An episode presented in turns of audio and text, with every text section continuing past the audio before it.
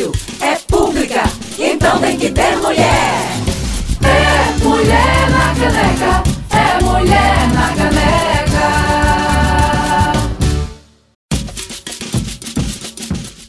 Frecaneca FM 101.5, muito boa tarde.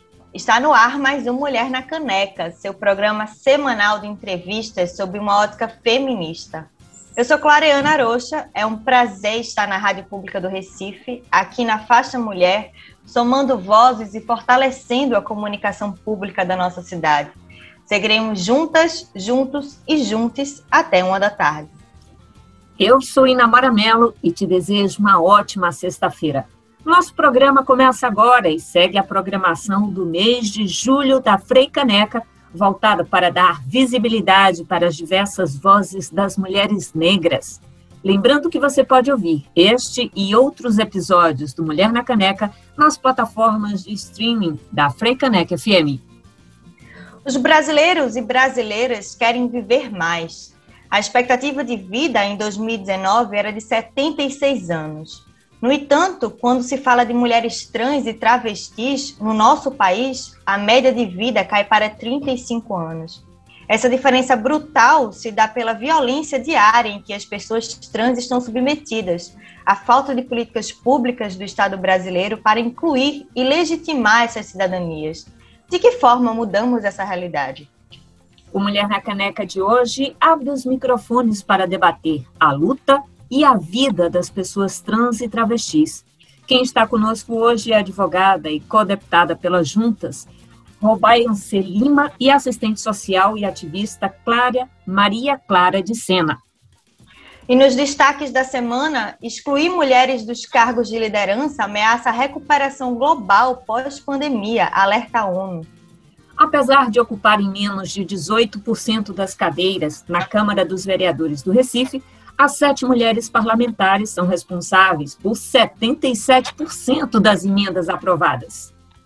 E mais, proposta de reforma política em discussão na Câmara dos Deputados põe em risco a participação das mulheres e o debate de ideias.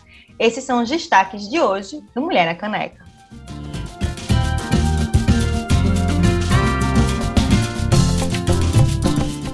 Então, vamos de debate? Nossa conversa de hoje é sobre a vida e a luta das mulheres trans. Elas estão organizadas em movimentos, ocuparam espaços importantes nas universidades, em cargos de combate à tortura, foram eleitas democraticamente para as câmaras legislativas do país. São várias as conquistas das mulheres trans e travestis no Brasil e no mundo. Mas falta expectativa de vida, políticas públicas, empregabilidade, acesso à cidadania. Em Pernambuco, em menos de dois meses, quatro mulheres foram vítimas de transfeminicídio e mais quatro sofreram ataques transfóbicos. Segundo os dados da Associação Nacional de Travestis e Transsexuais, a ANTRA, 80 pessoas foram assassinadas só no primeiro semestre de 2021. Para além dos próprios agressores, um dos principais responsáveis pelos crimes é o Estado brasileiro. O requinte de crueldade em que esses assassinatos acontecem revela uma misoginia estrutural do país em que vivemos, a falta de compromisso com a vida dessas pessoas. A situação piorou com a chegada do governo Bolsonaro, que, além do apagamento das políticas LGBTs, também incentiva o preconceito e deslegitima suas lutas. Para além da construção de um Estado que respeite as mais diversas existências, há ações cotidianas que nós, pessoas cisgêneras, podemos tomar para garantir a cidadania das mulheres trans e travestis. Para falar sobre as mais diversas lutas, a garantia da vida e o nosso papel no combate à transfobia, o Mulher na Caneca de hoje abre os microfones para conversar com a Robionce Lima, advogada e co-deputada pelas juntas, é assistente social e ativista Maria Clara de Sena. E aqui com a gente, também a gente recebe com carinho a nossa Cláudia Parente, que nos ajuda nessa entrevista. Claudinha, apresente então as nossas entrevistadas do dia. Bom dia, ou melhor, boa tarde para todos, né? Já que a gente tá, já está mais para tarde do que para o dia. É, Robion Celina é bacharela em Direito pela UFPE, técnica administrativa pela mesma universidade e atualmente co-deputada pelas juntas. Foi a primeira advogada trans do estado de Pernambuco e é membro da Comissão de Diversidade Sexual da OABPE. Maria Clara de Sena é assistente social e foi a primeira mulher negra trans do mundo a ocupar o cargo de prevenção e combate à tortura em parceria com a Organização das Nações Unidas no Brasil. Atualmente mora no Canadá e é ativista pelos direitos de pessoas transgêneras e prostitutas vítimas de transfobia e racismo no Brasil e no mundo. Beyoncé, ainda estamos esperando, Maria Clara já está aqui, sejam bem-vindas ao Mulher na Caneca. Muito obrigada a todas, a todos, em inglês, a all, que oh. é gênero. All of you. É porque é, é uma discussão que eu venho pensando também que é a língua portuguesa com essas figuras, com essas mudanças, né, está se discutindo muito. Todos, todas, todas, todos, está uma confusão. O importante mesmo é dar boa noite, né, bom dia, boa tarde, e que seja contemplado todos os gêneros, todas as pessoas que estiverem. E aí, bem como ao tema da discussão, Muitas vezes as pessoas veem uma mulher trans e não entendem que a gente também merece um bom dia, que a gente consegue dar um bom dia, uma boa tarde, né? que nossas veias correm sangue como todo mundo, que nós tomamos água, que nós podemos pensar. Coisas tão simples, mas que as pessoas nos negam. Então, é, é o lugar da gente conversar é agora e é sobre isso. Então vamos conversar. A gente começa esse primeiro bloco falando com Maria Clara. Maria Clara, segundo o boletim semestral da Associação Nacional de Travestis e Transsexuais, a ANTRA, 80 pessoas trans foram assassinadas no primeiro semestre aqui no Brasil. Dentre os casos, 78 vítimas eram travestis e mulheres trans. Aqui em Pernambuco foram quatro transfeminicídios e quatro tentativas de transfeminicídio em um pouco menos de dois meses, um pouco mais de um mês. O que chama a atenção, além do número em si, é a crueldade em que esses assassinatos acontecem. Roberta, por exemplo, foi queimada viva por uma adolescente, relembrando uma caça às bruxas, um crime já conhecido entre as mulheres, mas que a gente achava que tinha ficado na Idade Média e parece que não. Por que tanta crueldade? A gente precisa explicar isso para os nossos ouvintes e ouvintes, mais que pareça óbvio, mas a gente precisa explicar. A que, é que você atribui esses crimes serem tão violentos? O que eu atribuo é o processo de base, né? É, é orquestrado, isso é alguém que, que, que ordena que isso aconteça. Do mesmo jeito que a gente coloca uma faixa de pedestres, as pessoas atravessam na faixa de pedestres, atravessam para a faixa de pedestres. É por aqui, porque tem uma punição. A mesma coisa acontece com o corpo trans, né? As pessoas que nos excluem, que nos matam, eles acreditam, eles sabem da impunidade, né? Então, o que é que se discute muito no Brasil hoje? É a questão da família tradicional, né? Aquela família padrão, que é a, família doriana, que não existe. Na verdade, a pessoa sabe, as pessoas sabem que não existe. Mas quem destrói esse padrão de família é aquela pessoa transexual que foge o padrão, os padrões, né? Aquele menino que deixou de ser um menininho para ser aquela menininha chorona. Então, existe uma estrutura de Brasil, né, equiparada e também um suporte das religiões que diz que nós temos que ser excluídos a partir da família, do Estado, sabe? E excluída é, com perseguição da bruxa, como bem você falou, né? Ser queimada e que todo mundo diz é mais um corpo, é mais uma pessoa que foi acontecido, mas é orquestrado, né? É algo que tem quem mande e quem obedeça, né? E aí a gente vê um país que, que bem a gente falou no início, que está completamente fora da ordem e do progresso que está escrito na nossa bandeira, né? Pois é, Maria Clara. Você, inclusive, foi vítima de racismo, de transfobia. Aqui, inclusive, em Pernambuco, precisou se refugiar no Canadá. E se já não era fácil antes, no período em que você viveu aqui, o Brasil de hoje é, é, muito pior. Né? Nós temos aí um presidente da República que não mede esforços para ser racista, misógino, transfóbico e coleciona preconceitos de, de, vários tipos. Como é que você explica o Brasil de hoje é, estando aí no Canadá? Como é que é, esse país que é tão diverso, é, como é que você, você analisa o momento que a gente está vivendo hoje? É, bem como você falou, Ana Mara, é, eu, saí em 2017, eu saí em 2017 do Brasil, ou seja, é, em julho, 30 de julho do, do mês passado, eu fiz quatro anos vivendo aqui no Canadá. Hoje eu consigo entender o significado da palavra na prática da palavra país. Eu vivi em um país, tem problema? Tem. Mas aqui eu tenho uma dignidade humana, eu tenho água na torneira. Muitas pessoas dizem que é bobagem, mas que para nós nordestinos, que sempre brigou com a seca, né? Luiz Gonzaga sempre cantou isso, né? A gente nunca teve possibilidade de ter água na nossa torneira, e eu tenho aqui.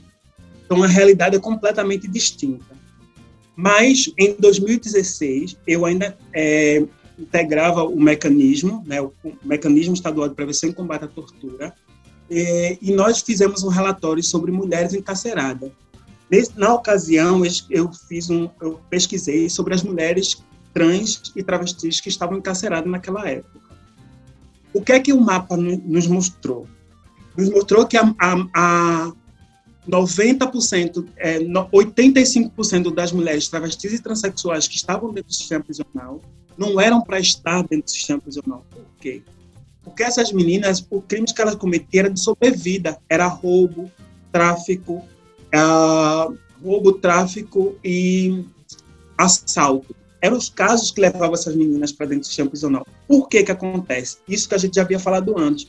Existe um, um processo de Estado que exclui essa menina da sua casa, exclui essa menina da escola e ela precisa de viver, ela vai para a prostituição. Então, muitas vezes os clientes que ela, elas negociam né, é, é, a venda do seu corpo, como todo, todo mundo que trabalha vende seu corpo, seja doutor, advogado, todo mundo vende seu corpo, vende seu tempo, mas existe um estigma para a mulher travesti, né?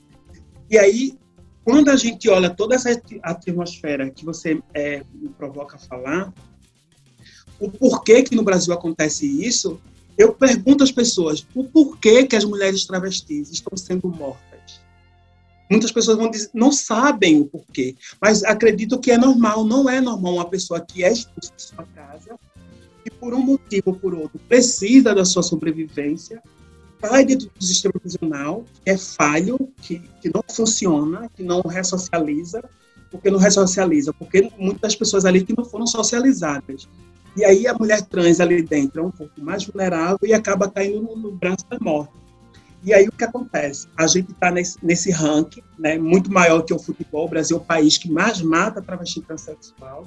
E olhando daqui do Canadá, eu lembro que uma, uma, uma menina chamada Barbie, que ela, ela, ela é envolvida com uma história bastante é, provocante aqui do Canadá, ela me perguntou como é que você sobreviveu no Brasil? E eu não sabia né, dessa palavra sobrevivência na prática. E vivendo quatro anos aqui, eu sei que as pessoas no Brasil, as travestis negras, periféricas, nordestina e de candomblé no Brasil, elas realmente estão em cima de uma corda bamba. Elas estão sobrevivendo. E aí você me pergunta, por quê? Porque existe um processo histórico ainda, né, que pesa muito no Brasil. As pessoas não têm a base, a escola não funciona, o Estado não funciona, as pessoas acreditam que tudo é normal. A gente é um país onde as pessoas sentam na frente da televisão, assistindo um novo, vendo quem morreu, o vizinho morreu, fulano morreu, vem ver, chama criança, chama todo mundo compartilhar isso, então entra numa normalidade. E aqui no Canadá existe um limite para isso. Então, comparar o extremo norte com o extremo sul é muito complicado, né? O Brasil está muito distante do Canadá para se tornar um país. E eu acho que é com toda essa, essa turbulência que a gente está passando agora, a gente está começando a perceber né, esses indicadores. E nós precisamos mudar também a nossa consciência. Né? Enquanto cidadãs, enquanto cidadãs, esse momento agora da caneca também é muito importante. Uma coisa que chama a atenção e que eu acho que explica muito do que é a sociedade que a gente vive não é só a morte da, da pessoa trans. As pessoas trans, elas têm o corpo destruído nessa morte. É como se fosse para apagar aquela criatura do. Como se, é, é como se você estivesse tratando uma aberração. É, acaba sendo de fato o mesmo raciocínio que era com a, as mulheres ditas bruxas na Idade Média, né? Como se fosse para você reduzir a cinza. Uma é morta enforcada, outra é apauladas, outra é queimada e é como se quem, essa pessoa que está ali, eu vi alguém dizer uma coisa interessante, que, na verdade, eu acho que isso diz muito sobre quem está matando e a sociedade de onde ele vem. Porque a impressão que eu tenho é como se essas pessoas estivessem dizendo assim: não é preciso só matar, eu tenho que apagar essa figura porque ela é uma aberração. É impresso porque é muito impressionante a crueldade e a falta de empatia. Porque entre você ter preconceito ou ter dificuldade de aceitar e você cometer um crime com essa barbaridade, ainda vai a alguma distância, né? Nem todo mundo que tem preconceito e não aceita tem coragem de fazer uma coisa tão bárbara, porque o que me choca é a falta de empatia com a, com a figura humana. São pessoas, são gente, não, você não está tratando de barata.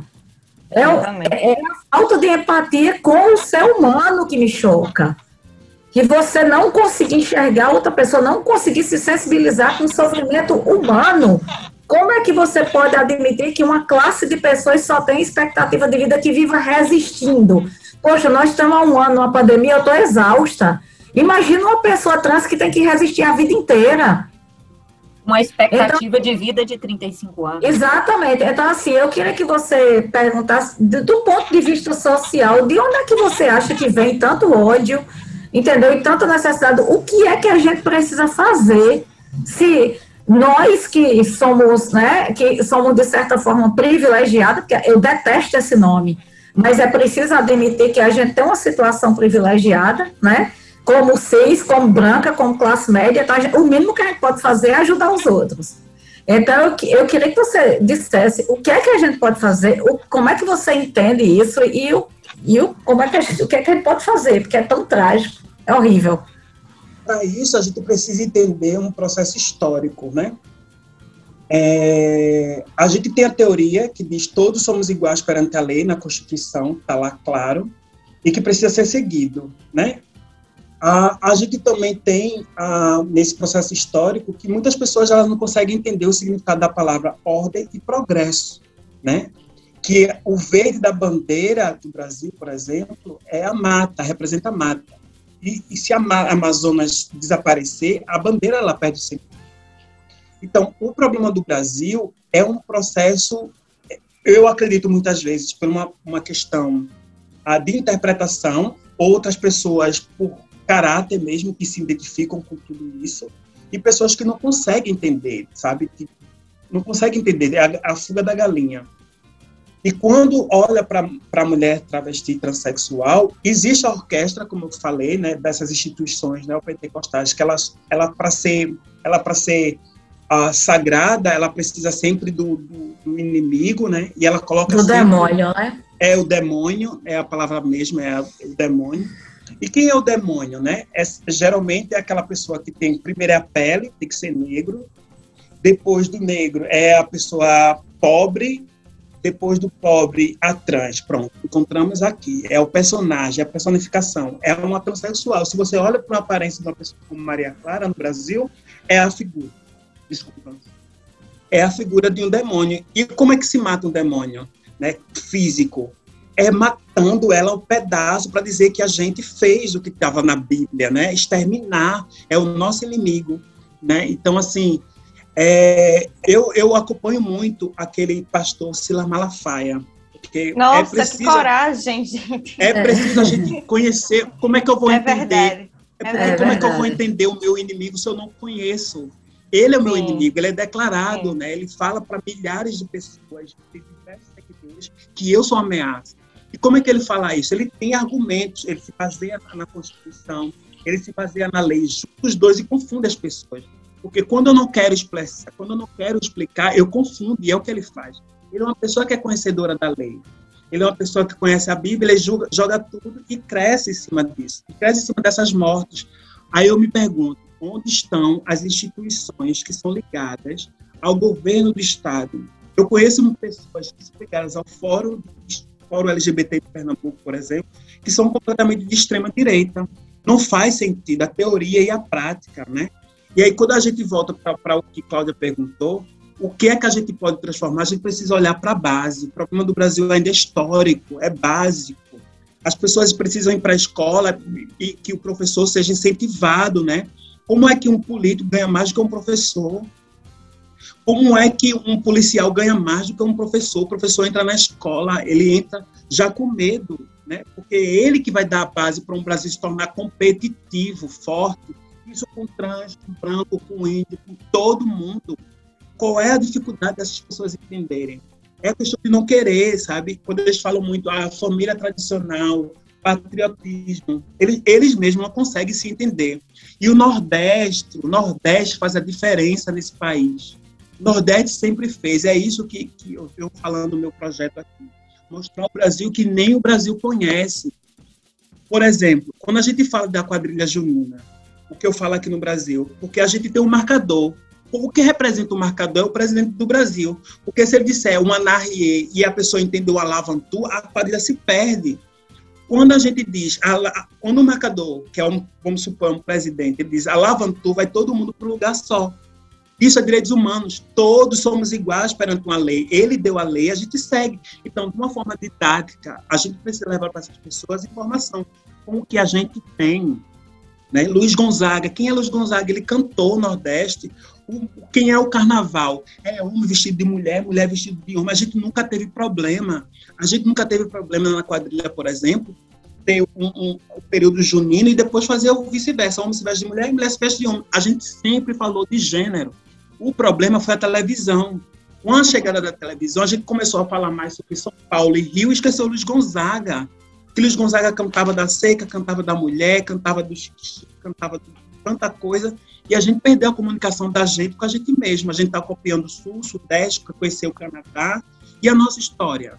Né? Exatamente. Então, assim, é, é daí que a gente vai acabar com a transfobia, com o racismo, sabe? Eu estava, desculpa é, me alongar, é porque eu estava vendo que no Brasil agora é, eles têm umas escolas, né? Escola alemã, escola argentina, escola chinesa, escola de todo tipo. Eu acho que chegou a hora de ter uma escola nordestina, sabe? Uma história, uma, uma escola que conte nossas histórias, que conte o significado da bandeira, do balão, da fogueira, porque é isso que vai levar o Brasil para o mundo inteiro. Quer dizer, reforçar a identidade e a autoestima do povo, é isso, né? exatamente, é aí que está o segredo do nordestino, é a gente voltar a ser nordestino, porque o nordestino é uma pessoa que sabe abraçar, a gente é acolhedor, sabe? Então, assim, contra fatos, não tem argumento. Agora, o que a gente precisa é da técnica.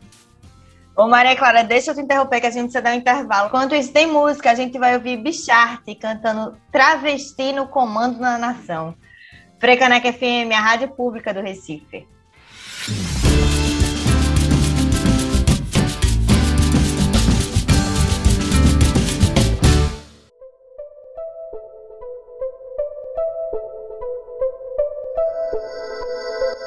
Travesti no comando da nação.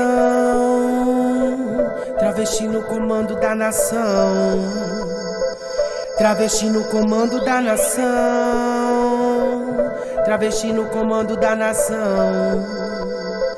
Travesti no comando da nação.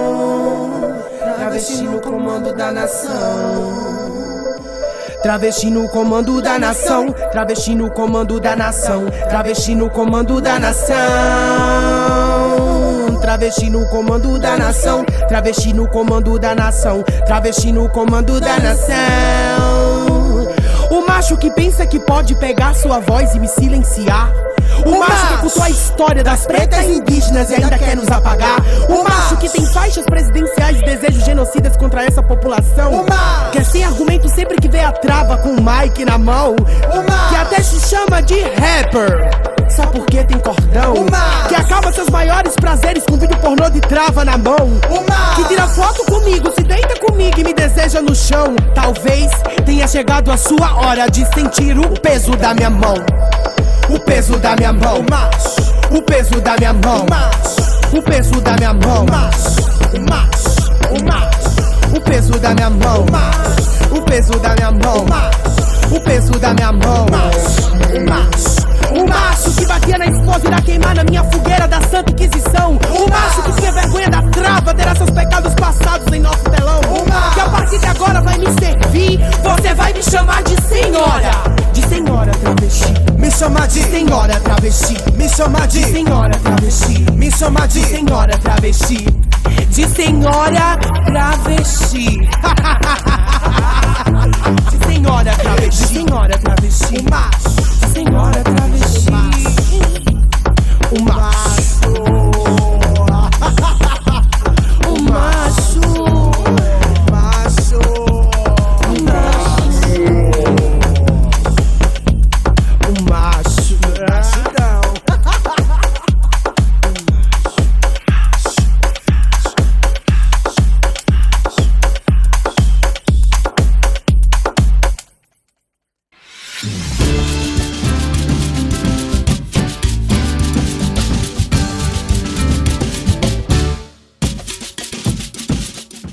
Estamos de volta com Mulher na Caneca, aqui na Freicaneca FM 101.5. Nós acabamos de ouvir Bicharte cantando Travesti no Comando da Nação.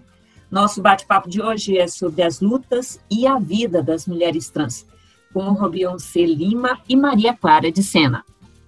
Beyoncé, seja bem-vinda.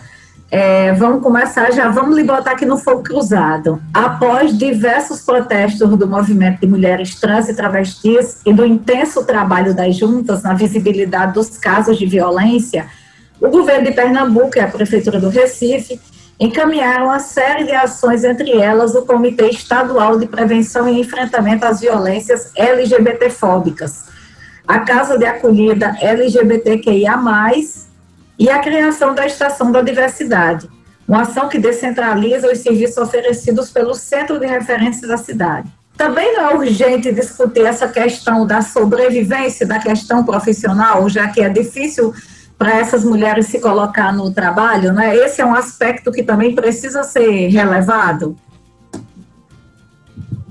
Boa tarde, pessoal. Primeiramente, ressaltar, né, é um prazer estar aqui, né, debatendo uma temática tão importante, né, em que a gente precisa, né, estar trazendo a pauta, principalmente num país que a gente vive, né, que é o país campeão de extermínio da população trans há mais de 12 anos, né, e a gente tem que estar constantemente batendo nessa tecla em relação às políticas públicas para essa população.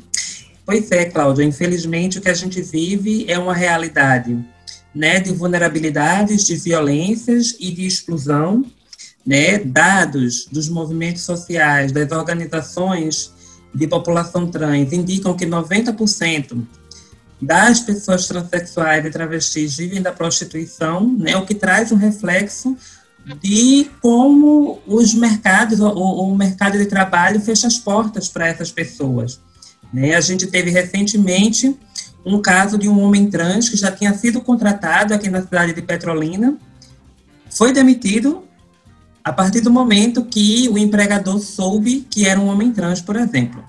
Né? Então, assim, como é que a gente, ao mesmo tempo em que é, é, pleiteia o direito à vida, né, primeiro de tudo, como é que a gente é, faz esse enfrentamento à violência transfóbica que está retirando as nossas vidas, que está exterminando. A gente teve, em menos de um mês, né, aqui no estado de Pernambuco, quatro casos que chegaram até nós, né? Fora os outros que a gente nem sequer tem conhecimento, nem sequer chegou a domínio público, sabe?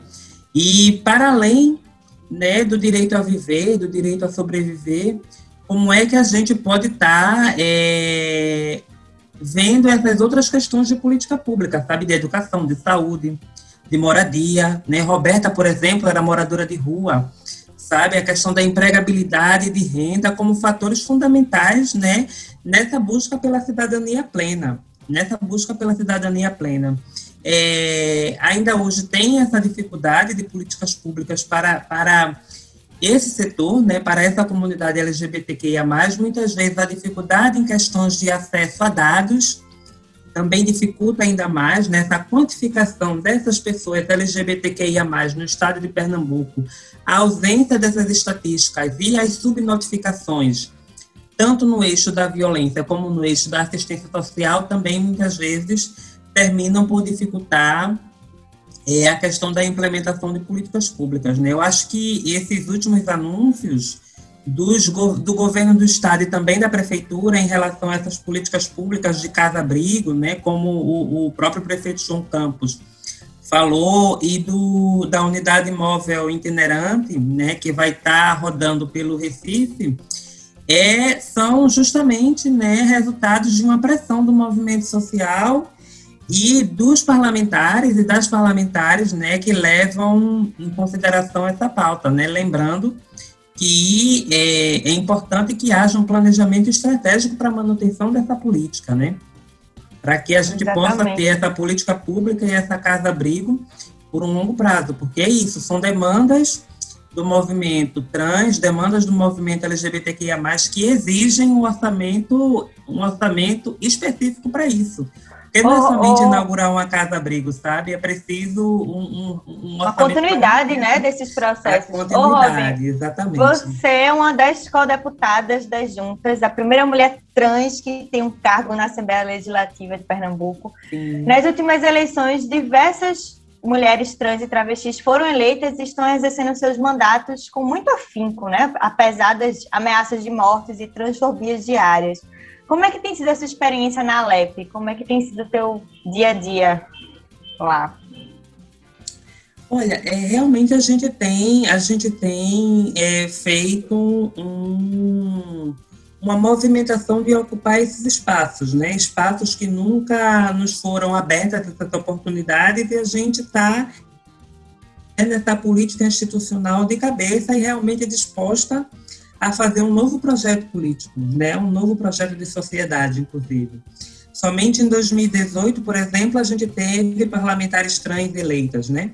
Tanto nas juntas, na Assembleia Legislativa de Pernambuco, como também na Assembleia Legislativa de São Paulo, através da Érica Hilton e da Érica Malanguinho, sabe? Então, assim, de 2000, do começo né, da política tradicional brasileira até 2018, quanto tempo quanto tempo a política passou sem ter a presença dos nossos corpos, que também são corpos políticos, sabe? Então, é, é, é ao mesmo tempo que a gente né, é, comemora né, essa revolução de a gente estar nesses, nesses locais de tomada de decisão, a gente, ao mesmo tempo, lamenta a demora desse processo, né? reivindica mais espaços, porque três é um avanço importante, mas ainda é pouco. Né? E essa demanda por mais espaços de poder, de tomada de decisão, espaços estratégicos, de formação de política pública, é uma demanda né, que a gente consegue fazer incidência em 2020, inclusive, é porque em 2018 a gente elegeu três pessoas trans, em 2020 foram eleitas 30. 30 pessoas trans nas câmaras municipais das suas respectivas cidades. Inclusive, em algumas cidades, essa candidatura trans foi a mais votada, né? como, por exemplo, Aracaju, em que a gente teve a Linda Brasil, do PSOL, a mais votada de Aracaju, Duda Salabé, a mais votada em Belo Horizonte, também mulher trans, né? e a colega Beni Brioli, lá na cidade de Niterói, no Rio de Janeiro, foi a mais votada também, inclusive né, é, é, é, desde o começo relatando suas dificuldades em relação às ameaças que vinha sofrendo.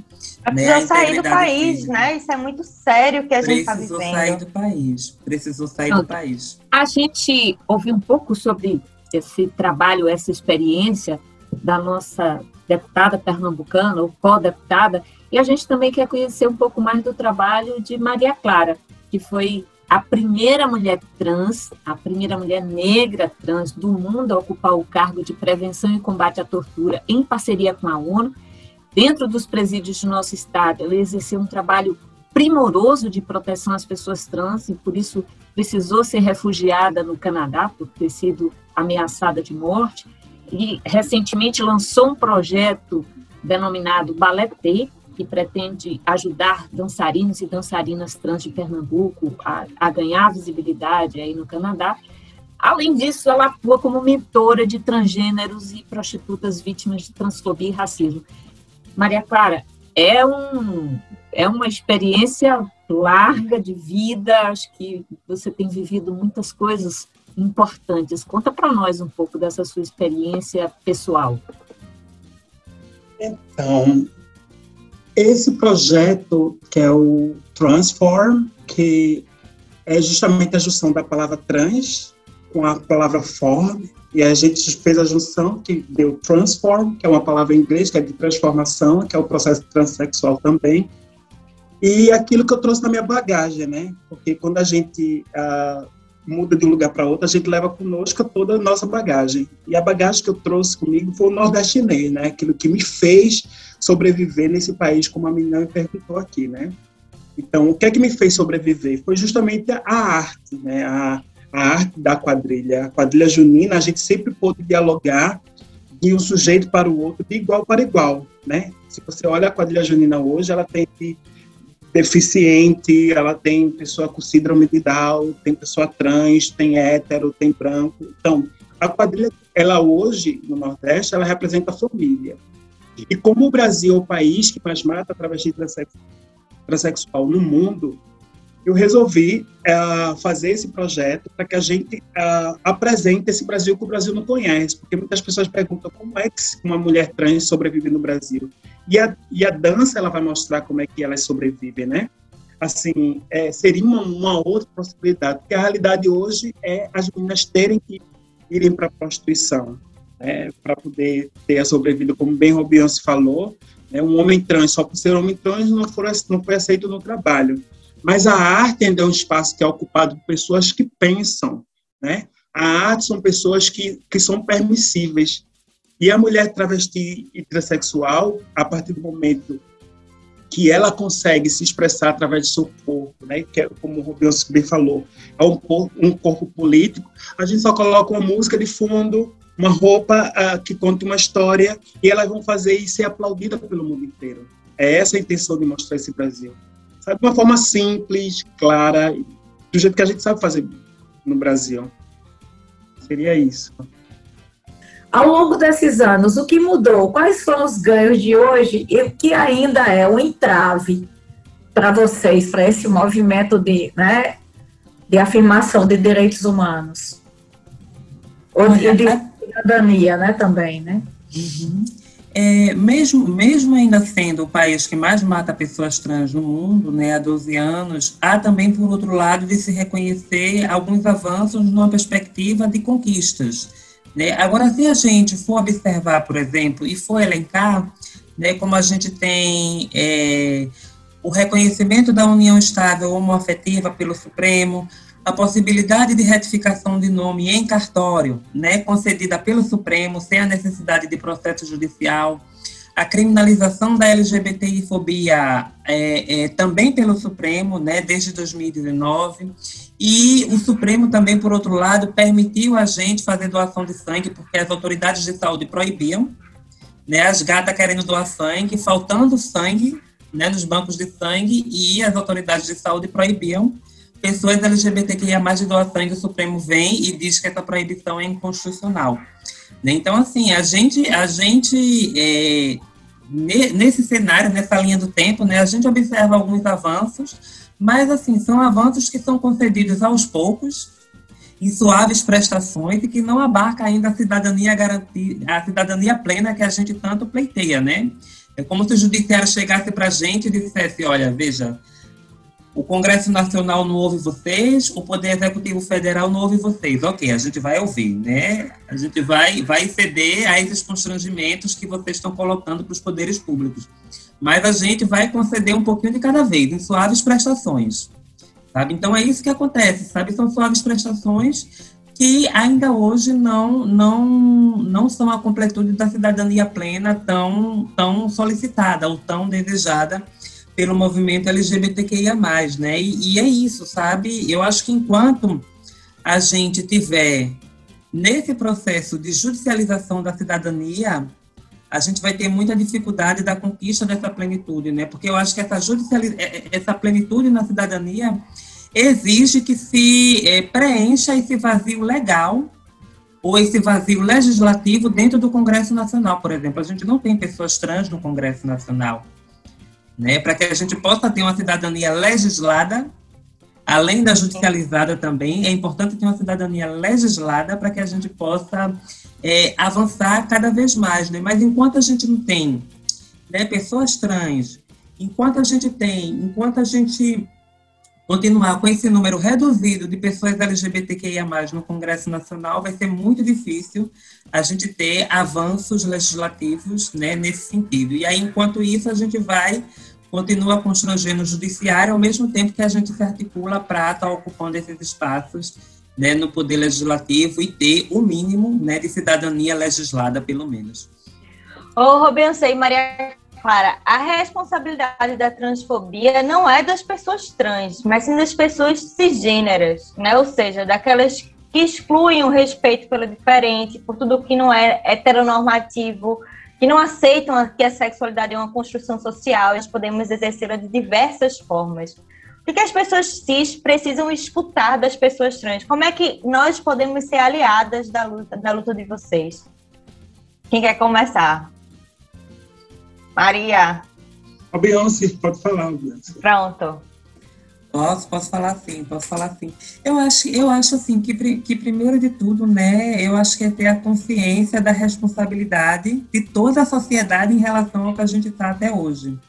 Né? Ninguém pode lavar as mãos sobre essa violência contra a população LGBTQIA+, ninguém pode estar tá lavando as mãos em relação ao extermínio da população negra, né? ninguém pode estar tá lavando as mãos em relação a esse genocídio que a gente tem aí, né? com mais de 500 mil mortes, sabe? E eu acho que, primeiro de tudo, é a conscientização da responsabilidade individual de cada pessoa, né? que, de alguma forma, tá. terminou fazendo com que a gente chegasse nesse estado atual, sabe? Mas também é importante ressaltar né, que não adianta somente colocar um quadradinho preto no Instagram no Black Lives Matter. Né, que nem muita gente fez. Não adianta somente Exatamente. isso, sabe? Tem que fazer ações propositivas. Contratem uma pessoa trans, né, ofereça um emprego para uma pessoa trans, sabe? É, denunciem qualquer tipo de violência que você esteja presenciando, que você esteja sofrendo também. Contribua né, para é, a, a, eliminação, a erradicação dessa violência, né, que é um dever de todo mundo, né, não somente da comunidade trans que está aí denunciando a violência que ela mesma sofre, mas também de toda a sociedade. Maria Clara. Eu me contemplo com a fala de Rob Beyoncé, uh, eu só coloco um acento porque essa complexidade que a gente vive hoje no Brasil é por uma questão realmente histórica, de base, sabe? Eu acredito que a gente precisa é, educar os adultos. Eu, eu sempre falo, educar a criança para não punir o adulto, mas nesse caso a gente precisa mostrar que as pessoas o significado da lei, sabe? Eu acho que a Beyoncé da, da área jurídica, ela entende bastante que é isso, né? A gente é de um país que as pessoas elas uhum. acreditam na impunidade e pronto. Né? As pessoas não têm mais medo da, da, do sistema prisional, né? porque a gente já passa por um processo tão violento que as pessoas já estão tão desacreditadas que dizem, ah, pode fazer o que quiser, não vai dar em nada. Então, eu acho que a gente precisa ter uma retomada realmente de conscientização, sabe, sobre leis, sobre é, levar informação para a galera adulta, porque a criança ela não tem preconceito, a criança ela, ela é de verdade pura. Eu, eu um dia desse uma, um, um, documentário, uma, uma de uma menina judeia, ela dizendo que os, os árabes era problema. Quem disse para ela isso, né? Então, de onde surge a guerra? Porque eu lembro, eu falo muito da minha situação, no meu caso, que a, quem sempre dizia que eu era um problema eram meus pais, né? Então, quem diz que o fulano é um problema, que diz, é a família. Então, precisa educar através da lei, dizer que o mundo é uma constante, né, que, essa, que nós existimos, que nós temos sangue, as pessoas muitas vezes não sabem que, que corre nossas veias são sangue, que a gente consegue pensar, sabe, e ver travestis como o Beyoncé e todas as outras que estão ocupando Como você, inclusive, assim como, como É, como eu você. também, né? Então, assim, ver que a gente ocupa esse espaço e a gente não faz uma vergonha como um branco fundamentalista, fundamentalista. Exatamente. Acho que vai para um país árabe e, e agride uma mulher muçulmana que estava com escafo na hora do trabalho dela. Isso é cultural do Brasil, né? A gente tem um presidente que diz que é comível, que é imbrochável. Vamos a travesti, pelo menos, dizer em, em, em, público que ela é comestível, que ela é linda, ao ponto de, ela, ela é chutada até pela outra transexual. Então, é, é, é algo que é muito maior, sabe? A gente precisa oh, entender. Maria Clara, é, por falar em sangue, né, por falar no sangue que corre em suas veias, a gente lembra aqui no finalzinho dessa entrevista, e a gente já aproveita aqui para encerrar, a gente lembra que um dos pedidos é, feitos aqui pela nossa entrevistada Maria Clara era é, falarmos sobre o trabalho do grupo né, em prevenção positivo, o GTP+, e o pedido público de doações para essa ONG que tanto fortalece a vida e a luta das pessoas LGBTs. É, quem está nos ouvindo agora pode encontrar mais informações sobre essa ONG nas redes sociais, mas a gente aqui agradece a presença da Maria Clara e da deputada Robionce, é, passando aqui para Maria Clara, primeiramente, para ela falar um pouco desse trabalho, se despedir, deixar o seu recado para os nossos ouvintes. É, o que eu tenho para falar é pedir para que as pessoas conheçam a instituição GTP+, que fica na Manuel Borba, é uma instituição realmente que tem um trabalho significativo. Eu sempre falo que foi de lá que me alavancou para dar o meu protagonismo. Então, eu acredito que se você tiver algo para doar, uma roupa, uma fala, ou então visitar, vá lá, fica na Manuel Borba, e, e dizer que é isso, né? O processo é lento, mas ele é, é possível, e o Nordeste é o segredo para mudar o Brasil. Né? O Nordeste é a força desse país, e olhando daqui de fora, eu não consigo ver outra, outro viés. Né? A gente precisa voltar a ouvir Luiz Gonzaga e ver o que aquele profeta falou por muito tempo.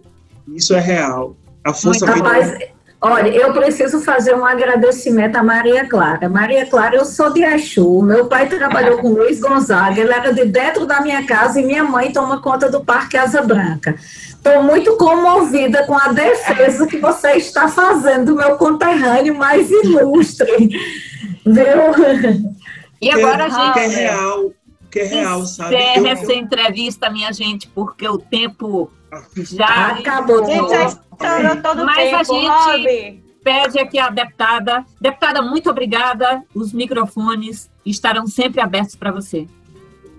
Obrigada, eu que agradeço. Qualquer coisa, quem quiser conhecer um pouco mais do nosso trabalho, estamos nas redes sociais também, tá certo? Muito obrigada, gente. Boa tarde. Maria Clara, um beijo. Boa tarde, viu? beijo para todo beijo, Um negócio. abraço aí. A gente vai para um breve intervalo e já volta. Tem Lineker cantando Não Adianta. Precaneca FM, a rádio pública do Recife.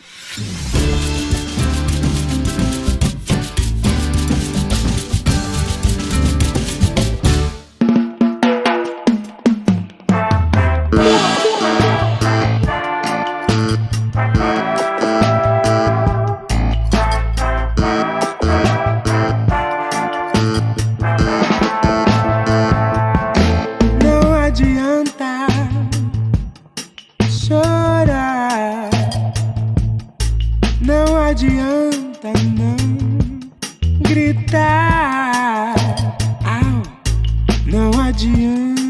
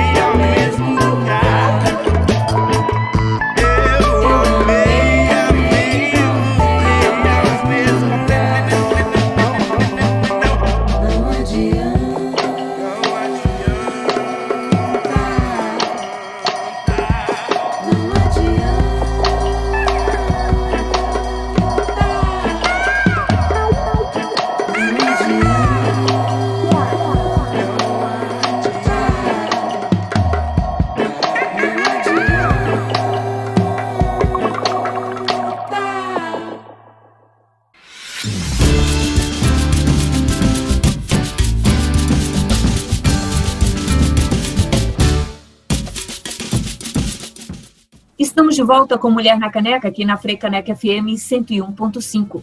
Nós acabamos de ouvir Lineker cantando Não Adianta. Neste terceiro e último bloco, notícias que valem a pena ser comentadas no quadro E aí, o que tem de novidade? Os esforços globais para a recuperação da pandemia da Covid-19 estão sob ameaça, porque as mulheres estão sendo excluídas das funções de tomada de decisão, disse a ONU nesta última semana. Apenas 6% das forças-tarefa de combate ao novo coronavírus, que são responsáveis por coordenar as respostas aos governos municipais. Como, como, eu não entendi, tá falando comigo? Não estava falando com Cláudia, para Cláudia Eu achei que eu estava falando comigo, desculpa, deixa eu voltar. Os esforços globais para a recuperação da pandemia da Covid-19 estão sob ameaça porque as mulheres estão sendo excluídas das funções de tomada de decisão, disse a ONU na última terça-feira.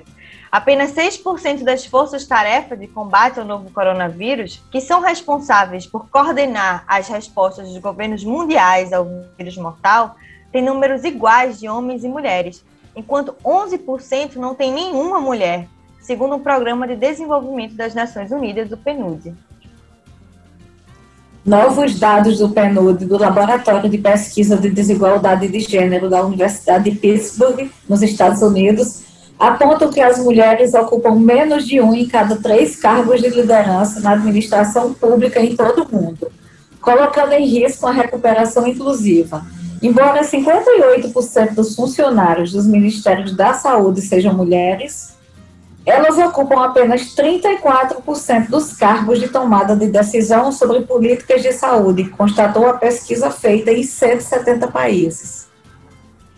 Uma boa notícia é o destaque das vereadoras recifenses. Representando 54% da população pernambucana, as mulheres ainda ocupam apenas 17,9% das cadeiras na Câmara Municipal, sendo sete vereadoras para um total de 39 parlamentares. Mas, mesmo sendo um pedaço significativamente menor da casa, elas são responsáveis por cerca de 77% das emendas aprovadas em 2021. A vereadora Cida Pedrosa, do PCdoB, é a parlamentar com mais emendas aprovadas, com um total de 19 das 44 apresentadas. Dani Portela, do PSOL, é a segunda parlamentar com mais emendas aprovadas dos 78 projetos, 15 passaram. Em 2020, Recife elegeu a maior bancada feminina da história, com sete representantes.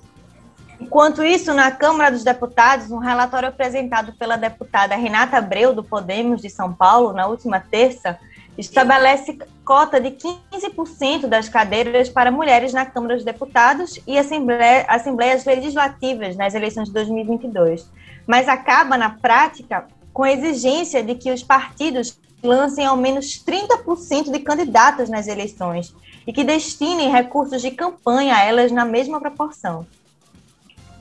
É, essa é uma notícia não muito boa. Nós comemoramos avanços e retrocessos, né, Cláudia Parente? É porque a medida é considerada um retrocesso por especialistas, porque essa cota de 30% é um estímulo à participação feminina na política. E o risco que corre é de você garantir somente, a gente já sabe que as mulheres não têm acesso aos recursos né, nas campanhas, sempre falta recurso para as mulheres. E aí o que é que pode acontecer? Pode acontecer que acabe ficando só esses 15%, em vez de ganhar, a gente perde, porque como os partidos não vão ter mais a obrigatoriedade de apresentar 30% de candidatura feminina, eles só vão apresentar aquelas com condições de se eleger e acabou-se. Então, é, eu, talvez seja uma porta que se feche, né? O ideal era você ter tudo, né? Você ter o, o, os 15% garantido de vaga, mais os 30% de candidatura e mais o recurso para fazer a campanha. E que houvesse um compromisso né, na igualdade de gênero, no mínimo, a gente está discutindo isso, né? O compromisso dos parlamentares na igualdade de gênero daqueles locais. É, por que, por que, por que, que as mulheres têm que ficar pedindo esmola o Não tempo é todo? isso, velho. Eu acho que esta é, reforma, essa proposta de reforma política em debate na Câmara dos Deputados ainda traz uma outra grande preocupação. Na verdade, é, ela põe em risco aquilo que é o debate político no processo eleitoral, porque com a proposta do distritão ou do distritão é, do distrital misto, na verdade, a, a, a, aquilo que está sendo levado em conta é eleger apenas os mais votados, desconsiderando as listas partidárias. Isso pode ter um problema é, de você eleger somente as grandes personalidades, grandes artistas, pessoas conhecidas, e você deixa de privilegiar o debate e a importância dos partidos políticos. Na verdade, nós precisamos caminhar no sentido contrário, e não no sentido é, de diminuir ainda mais a importância do debate político nas eleições. Então, eu acho que essa É proposta. Personalismo, né? Exatamente. Essa proposta em debate traz riscos em relação à participação feminina, quer dizer, garante aquilo que é, assegura aquilo que são as cadeiras para as mulheres, isso pode ter um salto de fato. É, agora, tanto põe em risco aquilo que é o número mínimo de candidaturas, de destinação de recursos para essas campanhas eleitorais, como também põe em risco o, o, o, debate político, que precisa ser estimulado. Nós já assistimos campanhas eleitorais que grandes personalidades, é o palhaço Tiririca, né, como é. exemplo disso, mas outros tantos. Cabo da Ciolo, né? Isso, que você tem é, aquelas personalidades instantâneas, mas a gente precisa pensar no debate político como parte do processo eleitoral. O Brasil não deve abrir mão disso nessas eleições. Mulher na Caneca fica por aqui. Sugestões de pauta podem ser enviadas para mulhernacaneca.gmail.com. Nós ficamos por aqui agradecendo o trabalho técnico de Flávio Rodrigues. Eu e Clariana Arocha voltaremos na próxima sexta, ao meio-dia, com Cláudia Parente, aqui na Caneca FM. Afinal, se é rádio... Se é rádio, se é pública, é pública, pública tem, tem que, ter mulher. mulher. É mulher na